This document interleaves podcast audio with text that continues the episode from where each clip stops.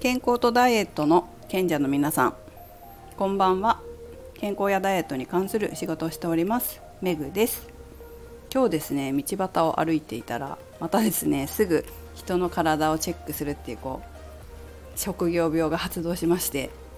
すごいスタイルがいいなって思う人が目の前を歩いていたんですよ。まあ後ろ姿だったんですけどおスタイルいいなと思ってこう見てたんですね。でもですね残念ながらお尻が横に流れてたんですよ、まあ、お尻の下のところかな。下のところが横に流れていてお尻と足の境目がなかったんですよね。ああこの人内股だなと。歩き方で分かりました。股関節がね中向いちゃってんですよね。なのでこうお尻の下のこう筋肉が使えなくて横に脂肪が流れていっちゃうんだなっていう感じでした。まあ、お尻のトレーニングしてるかどうかはわからないけど大臀筋とかお尻のぷっくりした感じもそれほどなかったかな。あんまりもしかしたらお尻の美尻のトレーニングはされてないかもしれませんね。ちょっともったいなかった。そこ直してこうヒップアップしてお尻がぷくっとしたらすごいスタイル良さそうな子だったんですよ。ということで皆さんも普段から自分の立ち方や歩き方気をつけてみてください。でねもう一つ言うんですけど、まあ、気をつけたトレーニングもしてるそれでも改善しないこの場合は気をつけてるようで意外と無意識に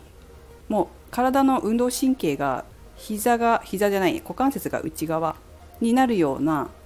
風になってるかもしれない無意識に気づかないうちにその体の使い方をしてるかもしれないんですねでその改善の仕方は、まあ、運動神経をエクササイズで変えていくっていう方法もあるんですけど私もそれをやりますし生徒さんに教えたりしますけどそれと同時にメンタル面も見なきゃいけないんですよ。なんでかっていうと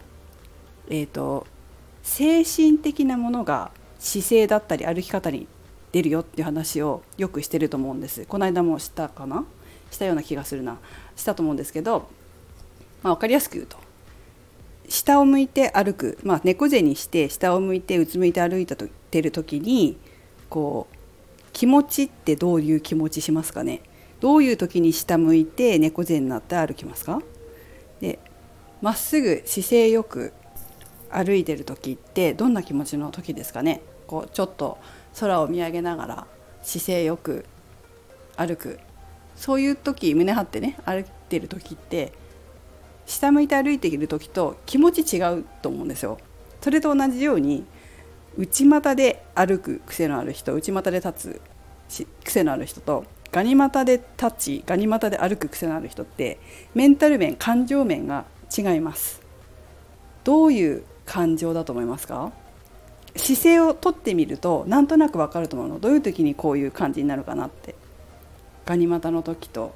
足がガニ股で歩いてる時と内股でこうなってる時とね。感情が違うと思います。この感情面からアプローチするっていうことも必要な人がいるかもしれない。もしかしたらその思考の癖メンタルの癖感情の癖がそういう姿勢を取らせてしまっていてでそれで無意識に自分が気づかないうちにそういう歩き方になってるっていうこともあるので、まあ、運動神経の運動神経というかその運動の回路と同時に思考の回路も変えていく必要があることがあると私は考えます。はい、いずれにせよ皆さん自分の歩き方普段から気をつけてください。その癖が自分の体をボディラインを決めますので気をつけて歩くように立つようにしてくださいね。めぐでした。